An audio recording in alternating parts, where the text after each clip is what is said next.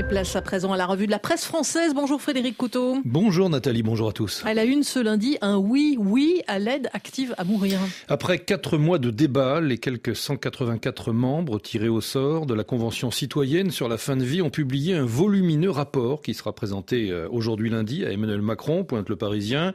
Au-delà de la volonté d'ouvrir la possibilité à l'aide active à mourir, euthanasie et suicide assisté sous condition, les citoyens préconisent des investissements massifs dans la l'accompagnement des malades et dans les soins palliatifs. Reste désormais à savoir s'ils seront entendus. En effet, s'interroge Libération, que va-t-il advenir des conclusions de cette convention citoyenne sur la fin de vie?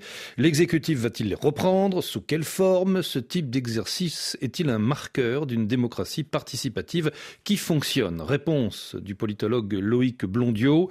Si cette convention citoyenne aboutit à une forme d'indifférence des parlementaires et du gouvernement qui délégitimerait l'expérience qu'ils ont pourtant mise en place, je crains, affirme-t-il, que la frustration engendrée dans l'opinion publique et chez les citoyens impliqués soit tellement forte que cela ne remettent en cause le recours possible à ce type de démarche. À l'inverse, poursuit Loïc Blondiot, si les parlementaires engagent une délibération à partir de cette contribution citoyenne, cela pourrait marquer le début de l'expérimentation d'un nouveau circuit de construction de la loi, mais il faudrait clairement un renforcement de l'armature constitutionnelle. Pour les dernières nouvelles d'Alsace, le chef de l'État va devoir évoluer sur un fil. Oui, parce que cette question touche encore une fois à l'intime, à la religion, à l'éthique et à la conscience de chacun, parce qu'elle divise, y compris et peut-être surtout au sein du personnel soignant, et aussi parce que l'exécutif sort éreinté de la séquence toujours en cours de la réforme des retraites.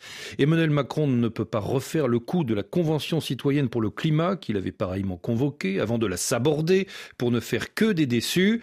Il ne peut pas non plus procrastiner au risque de perdre tout bénéfice politique et enterrer ses dernières illusions de président réformateur.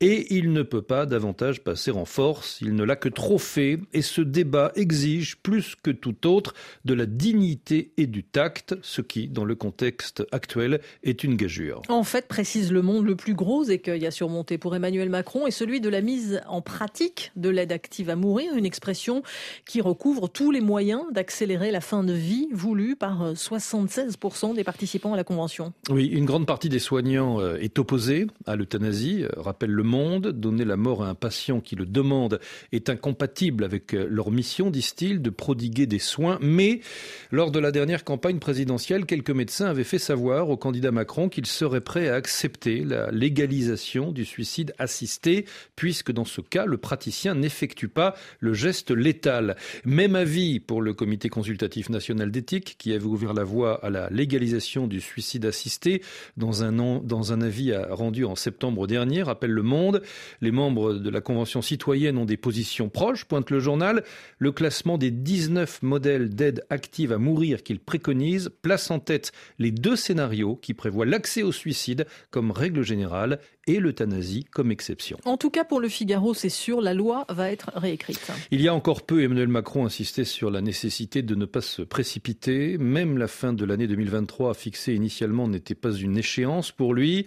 La machine législative va pourtant maintenant se mettre en route, assure le journal, et il n'est pas sûr que la volonté d'affichage politique ne l'emporte pas sur le souci d'équilibre exprimé par la Convention citoyenne. Le climat de contestation de la réforme des retraites a-t-il pesé? s'interroge le Figaro. Si Macron assure ne pas chercher un succès sociétal facile pour se sortir d'un bourbier social, il est malgré tout tentant pour le chef de l'État, conclut le Figaro, de satisfaire 75% des Français quand il en mécontente 75% aussi en tenant bon sur les retraites. Merci Frédéric Couteau. Et à propos de ce débat, euh, on ira dans le prochain journal en Belgique où Pierre Benazé nous dira que euh, le suicide assisté là-bas est légalisé. Il est 8h56 à Paris.